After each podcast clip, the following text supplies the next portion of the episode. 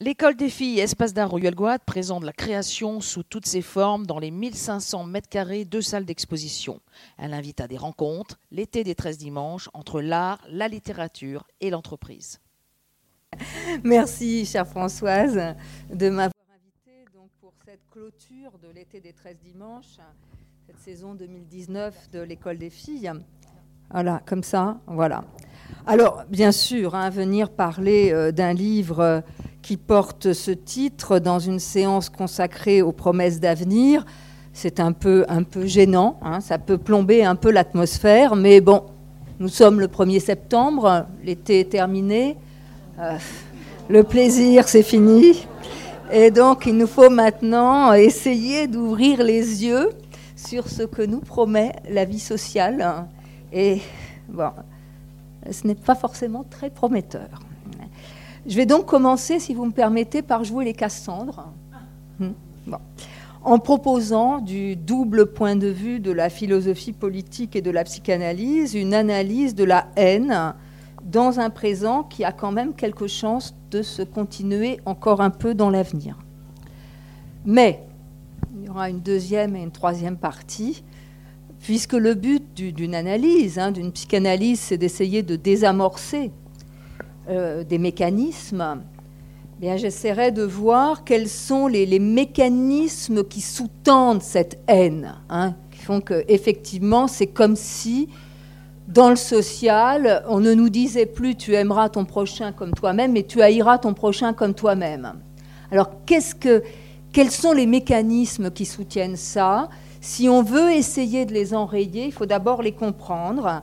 Euh, si bien que dans un dernier moment de mon exposé, bon, je ne proposerai pas des voies de sortie de la haine, ce serait bien présomptueux, mais quand même essayer euh, de comprendre euh, comment nous pouvons ne pas céder, hein, ne pas céder à ces mécanismes, ne pas céder à cette tentation de notre temps qu'est la haine, m'amènera d'ailleurs à conclure sur la démocratie de demain. Mais euh, tout d'abord, hein, dans un premier temps, en quoi est-ce que notre avenir semble promis D'abord, euh, à la haine? Il y a trois raisons euh, qui, qui, me semblent être alléguées, qui tournent toutes autour de la nouveauté de la haine de notre temps. Il est vrai que jamais on aurait pu dire dans un texte sacré ou pas, tu haïras ton prochain comme toi-même. Ce que j'ai voulu dire avec ce titre, c'est qu'il y a quelque chose de nouveau qui s'est passé dans, dans le discours. D'abord, j'isole trois traits hein, pour cette nouveauté. Ce n'est pas exhaustif, hein, mais il y en a au moins trois. Le premier, bizarrement, c'est le franc-parler. Il est vrai que nous avons un rapport aujourd'hui tout à fait décomplexé euh, à la haine. Ce n'est plus, euh, ce n'est plus tabou, ce n'est plus, euh, ce n'est plus caché. on parle beaucoup du cynisme actuellement. Hein. C'est un terme qu'on emploie pour qualifier l'époque. Alors, ça n'a bien sûr pas grand-chose à voir avec le cynisme ancien de l'Antiquité, euh, de la sagesse cynique de l'Antiquité, mais néanmoins, il y a un trait qui les relie, c'est le franc-parler. Voilà. On est cash aujourd'hui. Quand on a quelque chose à dire à quelqu'un, on lui dit. Et je dirais ça, c'est déjà de la haine. La haine circule sans phare, sans masque, on dit des choses que l'on n'aurait jamais osé dire. Deuxième trait, la haine semble accompagner l'intelligence. L'amour est aveugle, comme on dit, mais la haine, elle, est lucide. On dupe aisément euh, le crédule, le naïf, celui qui accorde sa confiance sans façon, Tandis que le haineux, lui, n'est pas dupe. Il ne s'en laisse pas compter. Comprend tout de suite l'envers des choses. Dans une société de performance, comme on s'accorde à reconnaître la, la, nôtre, la haine semble conférer un beaucoup plus grand pouvoir d'adaptation qu'un bon tempérament, généralement considéré comme, comme un peu niais. Et ça dans tous les domaines de la vie dans l'éducation, il semble mieux éduquer ses enfants à être un peu euh, haineux euh, que euh, trop gentils. Hein, la haine confère un pouvoir, hein, et d'abord un pouvoir d'intimidation.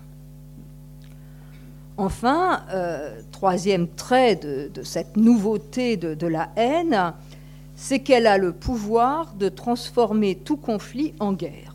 Et si bien que pour nous, les psychanalystes, c'est une actualité, c'est-à-dire que euh, la scène euh, conjugale, familiale et bien sûr professionnelle, ô combien, hein, sociale en général, toutes ces scènes-là sont aujourd'hui des terrains de haine. Il n'y en a plus une qui, résiste.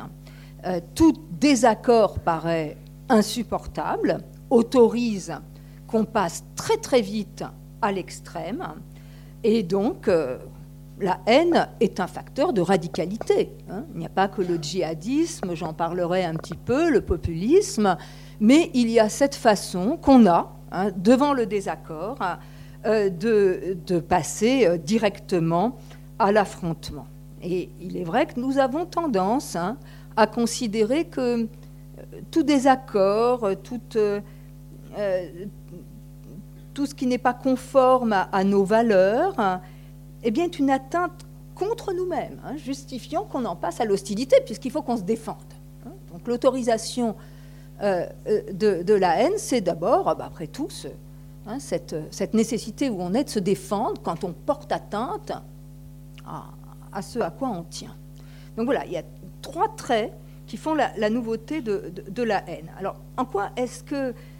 Euh, quelles sont les, conséquences de, ces trois traits euh, Les conséquences, c'est que la haine donc, est entrée dans le discours social et qu'elle est devenue une jouissance. Parce que ça, c'est une distinction importante. C'est que il me semble qu'il faut distinguer l'affect de haine que nous avons tous. Hein. C'est pourquoi les textes sacrés sont sympathiques, mais la haine est en nous. Ils, essaient de nous faire oublier que cette haine est en nous, mais elle, est en nous. Et elle n'est pas nécessairement mauvaise, la haine en tant que telle. Elle est séparatrice, elle est formatrice. Il faut bien à certains moments passer par la haine. Il y a des gens qui ne connaissent pas la haine et c'est embarrassant. En revanche, les trois traits que j'ai isolés ne relèvent pas de cet affect de haine, mais d'une forme de ce que j'appelle la, jouissance de la haine. C'est-à-dire qu'on on ne s'embarrasse plus de tabou, on n'est plus gêné de connaître cette haine, et la jouissance, il faut l'entendre là au sens juridique. On la prend, on l'accepte hein, et on va en faire quelque chose. Généralement, dans les traités des passions de, l'époque classique, la haine était considérée comme quelque chose qu'on devait taire, qui n'entrait pas dans le discours. Parce que si elle est en nous, si on peut tous la reconnaître en nous-mêmes, ce n'est pas une expérience agréable. C'est plutôt euh, une expérience pénible euh, une sorte d'envers de l'amour, puisqu'on est aussi obsédé d'une personne que quand on est amoureux, sauf que, euh, évidemment, la présence de l'autre dans nos pensées, on aimerait bien s'en débarrasser. Et donc cette fixation de l'affect sur un objet qu'on répugne, mais dont on ne peut pas, dont on ne peut pas se, se détacher, nous empêche de surcroît de construire un discours élaboré hein, sur quelqu'un qu'on a pris de haine, mais on, ne peut pas parler. Les mots nous manquent, on, bredouille, et puis euh, si on est en face à face, alors on crie, on insulte, euh, on devient véhément. Bref, non seulement la haine est ce qu'on cherche à terre, mais on cherche à la terre pour de bonnes raisons, parce qu'elle détruit, euh, elle détruit le discours. C'est-à-dire que l'idée d'une jouissance de la haine, d'être d'être décomplexé par rapport à la haine, ça n'a rien d'évident parce que la haine détruit le discours et, semble-t-il, nous, nous détruit euh, nous-mêmes. Quand on est euh, d'accord pour parler, la haine, en général, elle tombe. L'homme d'État israélien Yitzhak Rabin disait, au moment de la signature des, accords d'Oslo entre Israéliens et Palestiniens, on ne fait la paix qu'avec ses ennemis. Oui, sinon, aucun intérêt de faire la paix mais ça signifie aussi que quand on décide de parler, la haine tombe. C'est-à-dire qu'il y a une antinomie, enfin, il y a une contradiction interne entre la haine et la parole. Donc voilà ce que, les, classiques savaient quand euh, ben, on considérait que la haine, bon, c'était déjà une chose de l'éprouver, mais ce n'était pas la peine en plus d'en parler. Hein. Le fait d'être un être social, c'est-à-dire qui vit avec les autres, et d'être un être politique, un être parlant, qui a besoin des autres pour parler, hein, ça semble ne pas pouvoir coexister avec la haine. Or, aujourd'hui, hein, force est de constater que la haine a pris sa place dans le discours. Alors une place étrange, parce que bien sûr, ça s'accompagne aussi d'éructations haineuses, de privilèges de petites phrases piquantes aux dépens euh, des grands discours. Mais voilà, la haine est venue se loger dans ce qui semblait ne pas être fait pour elle, à savoir le discours. Ça, c'est la conséquence, la première conséquence des traits euh, que j'isolais euh, tout à l'heure. Donc, la deuxième, c'est qu'elle a évidemment pris possession de l'espace public. Parce que euh, c'est encore une conséquence que si la haine est difficilement euh, compatible avec la parole, avec le discours, quand on l'éprouve, on en fait son affaire privée. Hein, euh, voilà, on, essaye de garder ça pour soi et on n'en parle pas trop. Hein, on ne va pas s'en vanter. Euh, tandis qu'aujourd'hui, c'est le contraire. Au contraire, ça fait recette. Hein. Le discours de haine est celui qui séduit. Hein. Les tweets bien balancés, euh, bien piquants, euh, on sont sûrs d'avoir une publicité. Et donc, l'espace public est devenu un espace de haine. Le discours ne semble plus remplir sa fonction qui est euh, en psychanalyse de, de mordre un peu sur la pulsion. Alors la pulsion, pareil, la pulsion, la pulsion, c'est ce qui nous fait euh, exister, c'est notre énergie, c'est ce qui fait que euh, par, notre, par notre corps, nous sommes en, communication tous les uns avec les autres, avec ce qui nous entoure, et puis c'est voilà qui fait que nous nous sentons vivants, nous sommes poussés à, hein, comme le dit l'étymologie, à, à être, à, exister, à vivre. Mais euh, la pulsion, pour un être parlant, elle est quand même aux prises avec le langage. Sinon, si nous sommes des êtres entièrement pulsionnels, il n'y a rien à faire de nous. Hein, c'est euh, pire que des animaux. Euh, l'immédiateté pulsionnelle, évidemment, ça peut être la destruction, l'autodestruction. Ça interdit tout vrai désir humain. Et ce qui permet de réaliser ça, c'est le langage. C'est le langage, le langage, pas seulement la communication, c'est aussi la poésie, c'est aussi la peinture. Hein, ici, on en voit, c'est C'est un langage. Hein. C'est un langage, tout à fait. Euh, c'est la musique, c'est la danse. Enfin, voilà, tout ça, c'est de la parole, c'est du langage, c'est ce qui mord sur la pulsion et, ce qui nous empêche d'être euh, complètement euh, emporté par cette jouissance de la haine dont je parlais, ce qui permet de la vivre un petit peu en privé. C'est pour ça que le fait que la haine explose sur l'espace public, c'est très différent de l'explosion de la haine qui peut se produire par exemple au cours d'une analyse. Ça arrive, et ça doit arriver, même d'ailleurs, euh, dans une analyse que ben voilà, à la faveur de, euh, des réminiscences du passé, eh bien, il y ait une haine qui explose. Hein. Alors, généralement, une haine un peu ancienne, hein, où d'un coup, on trouve c'est de la faute euh, de, papa, de maman, de la nounou. Mais euh, ce qui importe, c'est la haine là qui surgit. Mais c'est très différent de ce qui se passe dans l'espace public, parce que cette haine qui sort du refoulement, qui, émerge, eh bien, c'est une haine qui est passée par le langage, c'est une haine qui a été moulinée. C'est une image que donne le psychanalyste Jacques Lacan. Hein. C'est passé par le moulin à parole, ça a été mouliné. Et euh, c'est une haine dont, dont, la reconnaissance ne peut être qu'un progrès pour le sujet qui l'éprouve.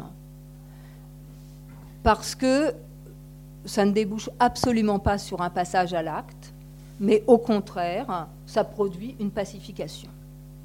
Parce que quelque chose a été reconnu. Ensuite, on peut passer à autre chose. En revanche, la haine qui gagne l'espace public, au contraire, elle a cet effet de plutôt encourager le passage à l'acte. Et c'est en ça que c'est très différent. Euh, les discours de haine euh, sont d'emblée conscients, hein, sous forme d'insultes, de dénigrement, de sarcasme, de cris, de méconnaissance, d'indifférence. Et dans ce cas, euh, euh, il y a donc un, encouragement, un encouragement à l'acte qui n'est pas toujours perçu parce que euh, ce n'est pas nécessairement un effet direct, mais c'est un petit peu comme des mines hein, dans, dans, le social. On ne sait pas quand ça va exploser, ce sera peut-être ailleurs, mais en tout cas, voilà, ça pose des mines. Donc voilà en quoi euh, on peut dire que euh, ces nouveaux discours de haine passent non pas tant par l'affect de la haine que par la jouissance de la haine, et, c'est ça qui est prometteur malheureusement, hein, parce que c'est tellement tentant de venir euh, en quelque sorte titiller ça chez quelqu'un. On est et bon, ben voilà, c'est accepté, ça produit un faux soulagement mais euh, ça déchire le social. Ce sont des actes qui appellent des actes. Cette jouissance de la haine dans le discours, ce sont déjà des actes. Et l'actualité de, la France en 2018 l'a bien montré, a bien montré comment on peut, euh, on, peut être très réceptif à la haine et comment on peut s'y accrocher. Hein. On a vu pendant la crise des Gilets jaunes la haine s'emparer de la société, hein, qui a pris diverses formes une haine, bien sûr, des, élites, des riches, des nantis, pas toujours accompagnée euh, d'une euh, revendication sociale, parfois oui, parfois non. Haine contre la personne du chef de l'État, hein, en cercueil, guillotiné. Euh, haine de la police. Et puis, en face à face, euh, la police elle-même, dès lors que l'affaire a été traitée presque exclusivement comme un problème de maintien d'ordre, s'est vue en quelque sorte donner l'autorisation de la haine aussi. D'où euh, un nombre inédit de blessures sur manifestants. Hein. Je vous rappelle, près de 2500 euh, blessés. Et ce qui est vrai en France est vrai ailleurs. Hein, la haine, elle peut s'emparer du social. C'est la haine qui tient les navires de migrants à l'égard des côtes, hein, qui fait brûler aussi la, forêt amazonienne hein, pour le, profit de quelques-uns, qui cause les féminicides. Fabienne peut-être euh, en, parlera. Mais voilà, en parlant de la haine, on est bien obligé aussi d'en parler, puisque euh, le 99e depuis janvier a été perpétré euh, il y a quelques jours à Toulouse. Donc, voici ces singulières promesses de Cassandre. Ce présent et cette actualité de la haine, euh, malheureusement, semblent encore promettre de, beaux jours.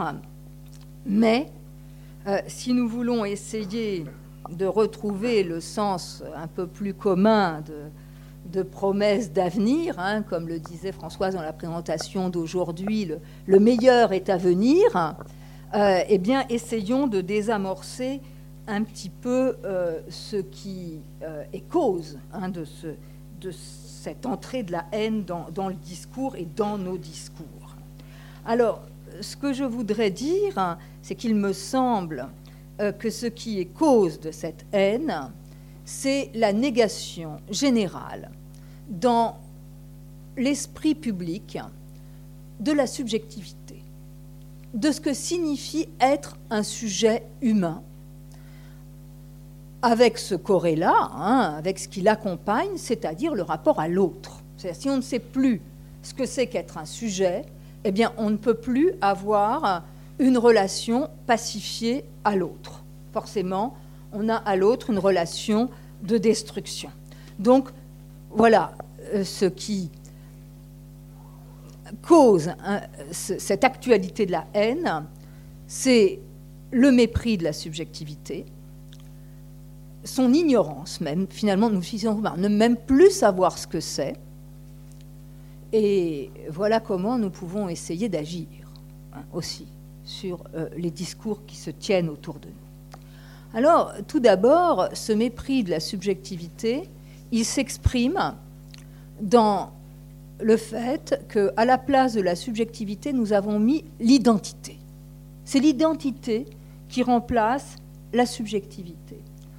La sorte de négation de la subjectivité euh, qui, est la nôtre, hein, euh, c'est l'identitaire. Et dans l'identitaire, la relation à l'autre ne peut absolument pas être pacifiée, jamais. Les relations se pensent toujours sur le mode du face-à-face, et un face-à-face, face-à-face, c'est toujours haineux. Quand la haine s'empare de l'espace public, c'est que la logique du face-à-face l'emporte sur toute autre manière de penser ou d'agir. Et la logique du face-à-face, c'est une logique qui est purement imaginaire, non pas euh, au sens euh, où ce serait faux, c'est vrai.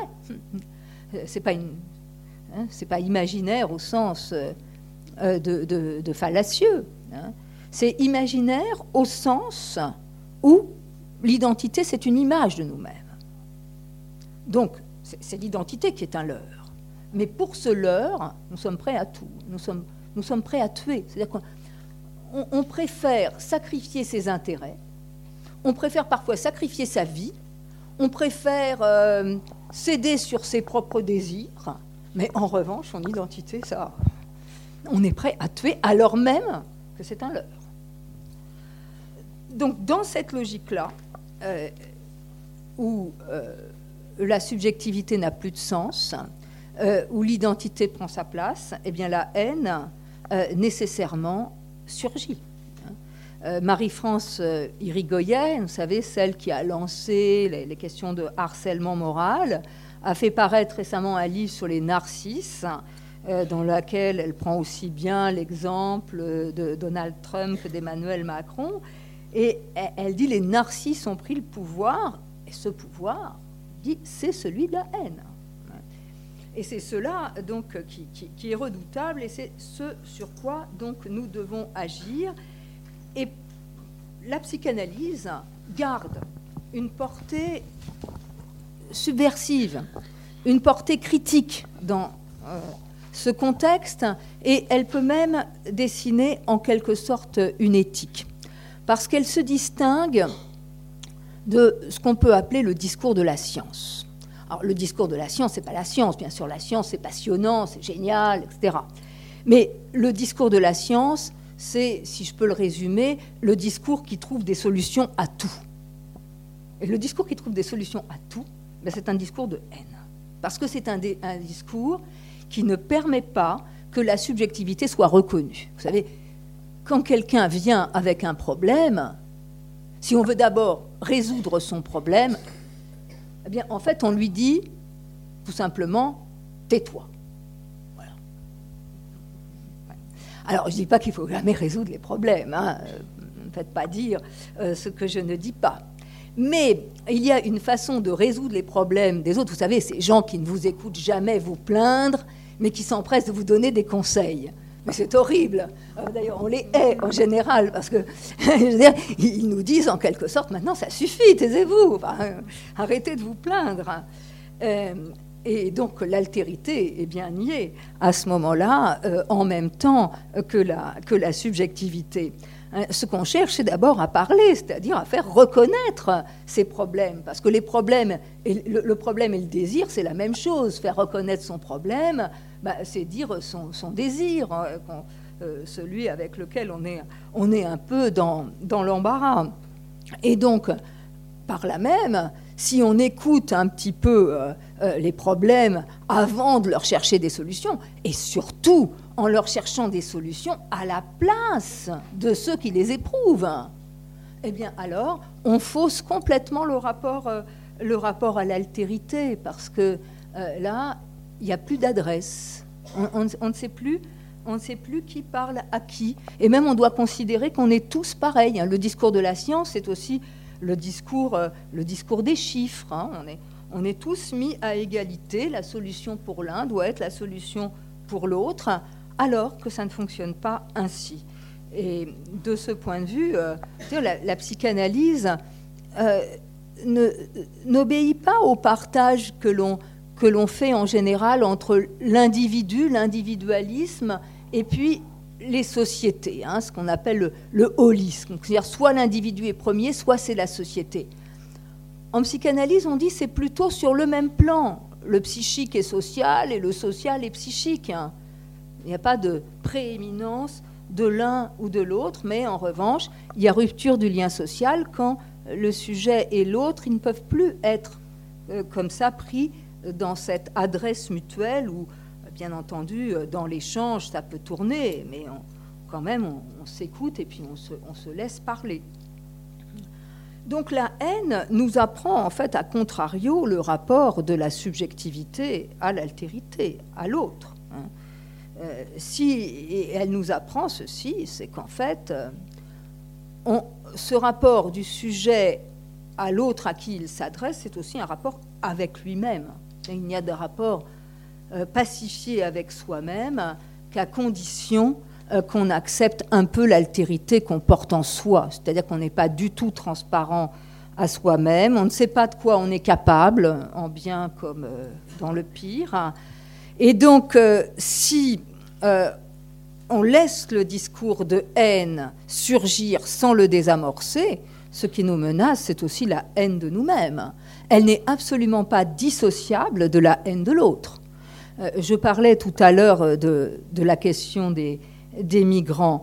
Même hors xénophobie, de toute évidence haineuse et identitaire, là, cache, comme je disais tout à l'heure, le simple fait d'imposer euh, un traitement de la question par chiffre, par quota, c'est déjà de la haine, parce que ça conduit à, oublier que la Méditerranée est un cimetière, hein, hein, le plus grand cimetière actuellement. Et ce déni de l'existence de l'altérité, c'est aussi un déni de l'existence de la subjectivité. Hein. Comment exister euh, sans prendre en compte la mort de l'autre, hein, en recouvrant cela d'un déni. La haine, ça revient toujours à traiter l'autre comme un simple corps. Du coup, ça interdit de se poser soi-même comme vivant. Alors, rapidement, oui, j'ai un petit peu de temps encore. On peut, bon, voilà. on peut voir fonctionner cela dans le populisme, dans le djihadisme et aussi dans les nouvelles formes de haine dans le sexuel, euh, la misogynie, je pense que Fabienne en parlera, mais pas seulement, hein, dans, le sexuel. Et ce qui pose d'ailleurs question par rapport à, la psychanalyse. Dans le populisme et dans le djihadisme, on a affaire à une mise en acte de la haine. Bien sûr, idéologiquement, ça paraît très différent, mais euh, les logiques sont les mêmes puisque la haine de soi, là on le voit bien, euh, est tout à fait en miroir, fonctionne en miroir de la haine de l'autre. Puisque on se hait soi-même comme autre, on hait l'autre en tant que l'autre détient une part de soi, vient nous menacer comme euh, moi. Les engagements djihadistes et populistes, malgré ce qui les sépare, ont donc en commun de délester le sujet de lui-même, hein, de remplacer donc la subjectivité par euh, l'identité, et de projeter sur l'autre hein, la haine qu'on porte en soi. on le voit très bien dans les deux cas, euh, l'idéal de pureté vient précisément euh, permettre ce, tour de passe-passe. Hein, dans, dans le djihadisme, tant qu'on n'a pas tué assez de mécréants, bah, on l'est encore soi-même. Donc si on veut s'en débarrasser, si on veut se débarrasser de cette part autre, il faut la projeter sur autrui et la tuer. Il faut haïr tout mécréant, comme on est le, mécréant qui est en soi. Et le seul moyen de le supprimer, eh bien, est de le projeter sur l'autre et de l'éliminer. Un leurre, bien sûr, mais enfin un leurre qui cause un peu de mal. Dans le populisme nationaliste, de même, on n'est jamais assez de souche. Et le, la xénophobie est bien cet effort pour extraire l'altérité de soi et la haine de l'autre et la haine de ce qui est toujours mélangé dans les cultures humaines. De ce point de vue, euh, le vote populiste est déjà un, passage à l'acte. On se rassure en se disant que c'est moins criminel que euh, le djihadisme, mais la logique est la même. Ce qui diffère, c'est que dans les démocraties, bon, parfois un certain nombre de verrous peuvent fonctionner. Là, on a vu que, bon, en Italie, ah, il y a des choses, là, ça, semble se, retourner, hein, euh, puisque le, populiste a été mis en échec. Mais la logique, sinon, elle est exactement la même. Et si ça réussit, c'est forcément un régime criminel euh, qui s'installe. Et dans les deux cas, donc du djihadisme et du populisme, la haine est la même on est l'autre comme on se hait soi-même comme autre. Et ces deux mouvements ont en commun la croyance que l'expulsion ou le meurtre de l'autre vont conduire à l'avènement d'un soi débarrassé de toutes les scories de, l'altérité impure.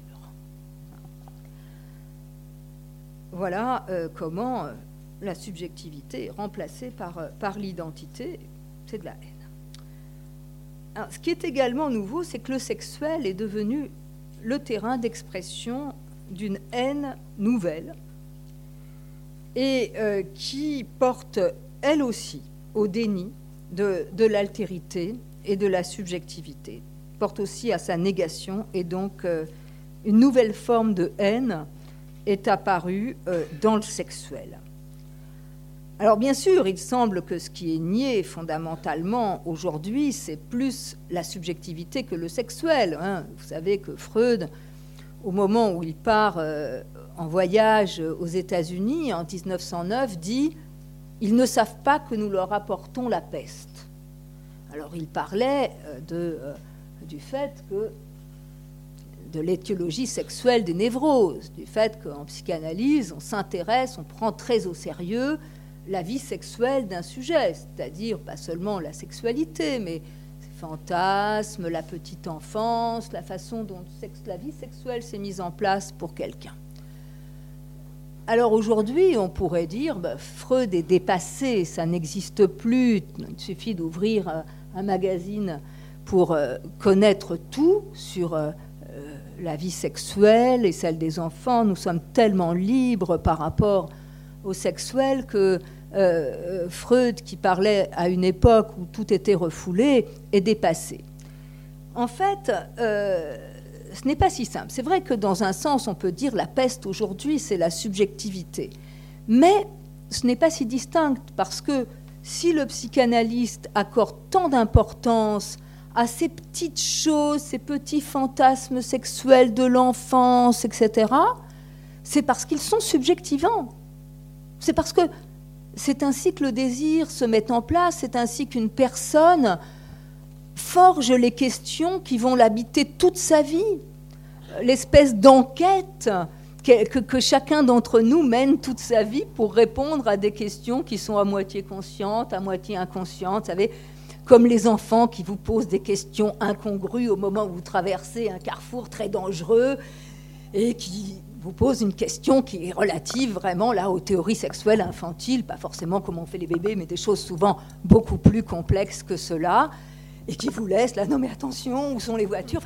Et, mais c'est que ces questions, évidemment, ils savent très bien qu'ils ne peuvent pas les poser tranquillement pendant le dîner du soir. Donc il faut trouver l'occasion, en général, à un moment où l'adulte va lâcher sa défense et dire quelque chose qui va lui échapper complètement, qui va regretter ensuite toute sa vie. Bon, bref. Mais euh, c'est bien, l'enfant fait une enquête. Et tous, en fait, on l'oublie. On oublie cet enfant qui est en nous, mais qui continue à chercher, à questionner les questions, voilà, elles se mettent en place dès l'enfance, c'est ça la subjectivité, et c'est en ça qu'elle a rapport euh, au sexuel. Et donc, si on veut comprendre une époque, voilà un programme de sociologie, il faut se demander euh, quelle place dans une société on accorde au sexuel. Ça c'est très important pour comprendre une société, parce que le sexuel n'est pas hors langage. Fondamentalement, c'est ça qu'a découvert Freud. Comment se fait-il qu'une chose aussi simple et si naturelle, se demandait-il, soit aussi compliquée pour les êtres parlants, cause autant de douleur, euh, n'aille jamais, etc. Bah, comment ça se fait? Il suffirait d'expliquer aux gens que c'est tout à fait naturel, etc. Ben non, ça ne marche pas du tout. C'est vraiment beaucoup plus compliqué parce que ce n'est pas dissociable du langage. C'est ça qui me ramène à, à cette question de la haine. C'est que dans le sexuel, ce qui est en jeu, c'est un corps traversé par du langage. Hein, parce que de toute façon, le désir ne surgit pas euh, voilà, à l'égard de morceaux de chair, en principe. En principe. Ça peut arriver.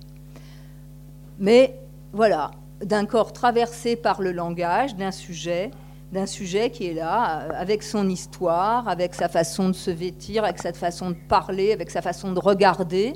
Et tout ça, c'est déjà, c'est déjà du langage, c'est déjà de la parole.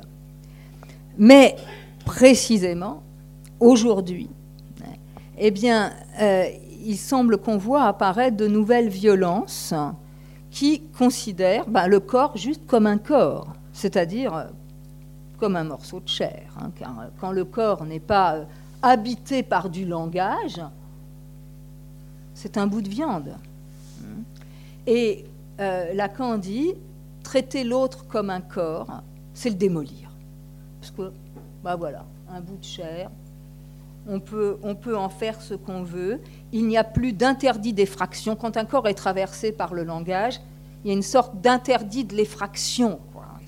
On fait attention, hein, d'ailleurs. Voilà, il y a des codes. On, ne se touche pas de n'importe quelle façon. Hein. Dans les nouveaux discours de haine, eh bien, voilà, il y a une nouvelle logique qu'on peut appeler sadienne, hein, qui se met en place et qui est euh, de considérer l'autre comme un corps, comme une chose, qui est une, logique de réification. Hein. cet été a été notamment agité par l'affaire Jeffrey Epstein, il y en a eu d'autres, hein, et qui ne me semble pas, euh, Fabienne me dira si elle est d'accord ou pas, euh, participer de la même haine que la haine patriarcale traditionnelle. Le patriarcat, on peut dire, c'est un refoulement du féminin le, féminin est refoulé, il est minoré, mis sous tutelle. Là, on a affaire à, autre chose qui est justement euh, considérer l'autre comme un corps. Et euh, les nouveaux contrats de consentement, ben, en fait, le disent aussi. Parce que loin de l'endiguer, eh bien, ils considèrent que non, puisque euh, on était d'accord, ben, il n'y a pas à se plaindre d'avoir été blessé si on l'a été après un rapport sexuel, puisqu'on était d'accord. Donc le contrat de consentement dit bien qu'on a affaire à une nouvelle forme de haine dans, euh, le sexuel. Alors, euh, si ce sont les mécanismes, hein, si ça, ça vient de ce qu'on ne sait plus ce que c'est que la subjectivité et le rapport à l'altérité, alors comment faire? Comment sortir de la haine? Comment essayer de désamorcer ces mécanismes? Alors, on ne peut pas être trop présomptueux, hein. mais enfin, on peut quand même affirmer trois ou quatre choses. Je vais sélectionner quatre. Premièrement, sortir de l'ennui. sortir de l'ennui. Parce que l'ennui, c'est déjà de la haine. C'est l'étymologie du mot ennui. Hein. être en haine. Et l'ennui conduit à se haïr. On minore beaucoup trop l'importance de l'ennui dans les pathologies sociales. Euh, pour le djihadisme, c'est net. Tous ceux qui sont tentés par l'islam radical le disent, on s'ennuie, on s'ennuyait. Alors on dit, oh là là, ils ont des états d'âme, etc., des petites choses, on peut quand même pas mettre l'ennui sur le même plan. Mais c'est que, en général, on a tendance à ne pas considérer ce qui est véritablement l'ennui. Alors il est vrai que nous devons savoir supporter l'ennui. Et que peut-être aujourd'hui, en raison justement, tout se tient, hein, du fait que la pulsion a remplacé le désir parce qu'on a perdu la subjectivité, eh bien forcément, l'ennui n'est plus supportable. il devient atroce. Ça devient non plus un affect de haine, mais une jouissance de haine. Donc il faut trouver une solution. Et, cela ne peut, ne peut se faire qu'en retrouvant, deuxièmement, deuxième voie pour sortir de, de, de, cette haine, en retrouvant les joies du langage. Parce que, bizarrement, dans notre époque très bavarde, très communicante, les joies du langage, à part dans l'école des 13 dimanches, eh bien, euh, ces joies du langage, elles nous échappent. Elles nous échappent parce que les joies du langage, c'est beaucoup plus riche que la communication.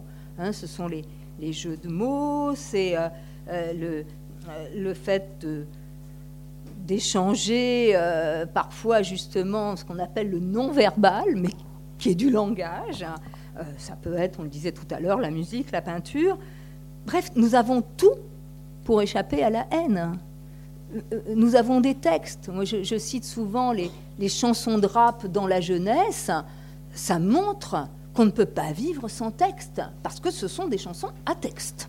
Alors, certaines sont très violentes, mais enfin, la, façon même de décrire des textes de violence, forcément, déjà, ça désamorce.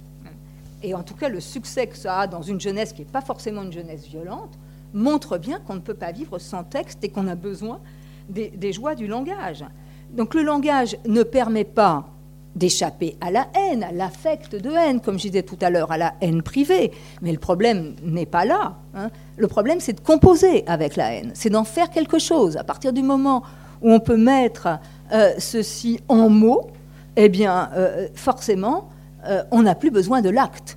Or, aujourd'hui, on est beaucoup dans une clinique de l'acte. Hein. D'ailleurs, c'est presque des, des expressions qui deviennent communes. On s'exprime par le passage à l'acte.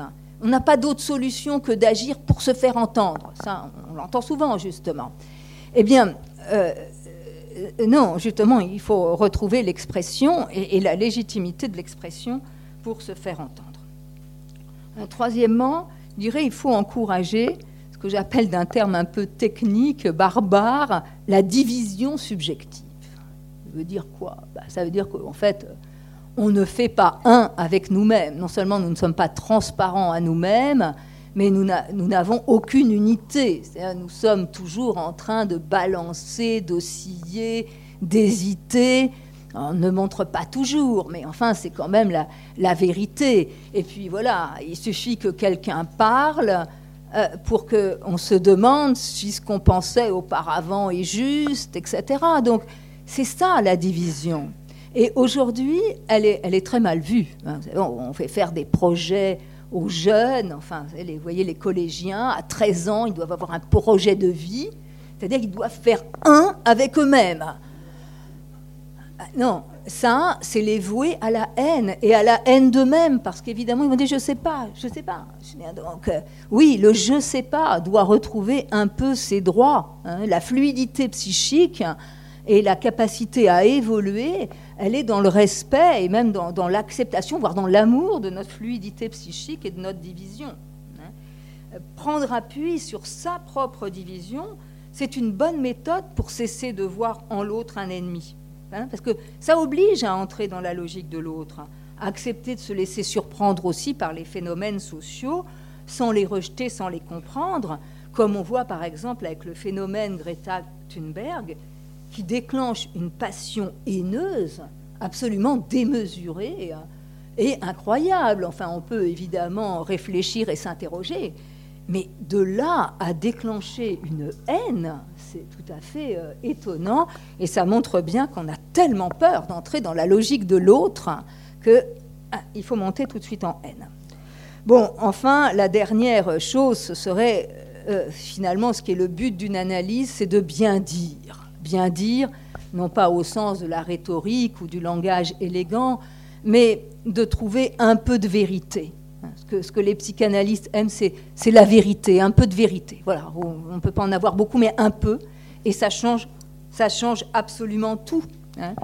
Et euh, de ce point de vue, il y a aussi une haine française hein, qui vient euh, de ce que l'histoire n'est pas toujours bien dite en France, pas seulement en France, mais bon, parlons de, ce que nous, de ce que nous connaissons. Hein. Le, mal dit, c'est ce qui fait malédiction, disait Michel Foucault. Le, mal dit et malédiction, c'est un petit peu euh, euh, la même chose. Hein. L'historien Zev Sternel euh, dit, dans son dernier livre, s'appelle L'histoire refoulée, dit, ben voilà, il y a cette thèse invraisemblable que le régime de Vichy n'était qu'un accident. Alors comment ça a pu tenir? Ben Parce que l'histoire est mal dite, parce que ça permet bah, d'oublier la séduction qu'a exercé le fascisme sur les intellectuels, par exemple, hein, qui n'est pas, voilà, pas totalement euh, éloigné de notre actualité, mais quand bien même ce ne serait pas le cas, de toute façon, encore faut-il bien le dire, le dire avec, avec des mots voilà, qui, qui, puissent dire un peu, qui, qui puissent saisir un peu de vérité. Ça, ça désamorce la haine. Sinon, dès que c'est mal dit, eh bien, forcément, on entre dans une logique de défense et d'identité de camp. Dans quel camp étiez-vous? C'est incroyable, vous savez à quel point dans les analyses, la Seconde Guerre mondiale est présente chez les enfants et les arrière-petits-enfants. Hein, parfois, il y a des ruptures de généalogie. Mais que se passe-t-il? On remonte un petit peu avant, si on y arrive. Euh, mais en tout cas, les traces, les traces sont là. Hein, comme quoi le bien-dire privé et le bien-dire collectif et social ne sont pas dissociables. Voilà, en conclusion, donc, euh, je peux dire que tout ceci nous met au défi de la démocratie de demain, si le meilleur est à venir. Euh, en politique aussi, l'opposé de la haine euh, n'est pas tant l'amour que le langage, comme j'ai essayé de le montrer. Ce n'est pas de toute façon si éloignés l'un de l'autre, parce que l'amour fait parler, tandis que la haine, euh, la haine, même si elle est entrée dans le champ du discours, la haine détruit le langage. La démocratie, c'est le régime par excellence qui repose sur la, sur la parole. Hein. les, Grecs anciens déjà l'avaient codifié par euh, euh, l'égalité du temps de parole, ça vient des Grecs anciens, la, la liberté de dire sans crainte ce qu'on a à dire, ça vient également euh, du grec ancien. Donc euh, nécessairement, le défi peut-être hein, qui, est le nôtre pour euh, déjouer la haine, c'est de faire réintervenir cette parole un peu subjective en politique, parce que ce qui définit un peuple au sens juridique du terme, c'est bien d'une parole hein, qui, constitue aussi une, euh, dimension euh, commune. Donc la promesse d'avenir, c'est de faire exister notre capacité à parler dans notre vie euh, personnelle et collective. Je vous remercie.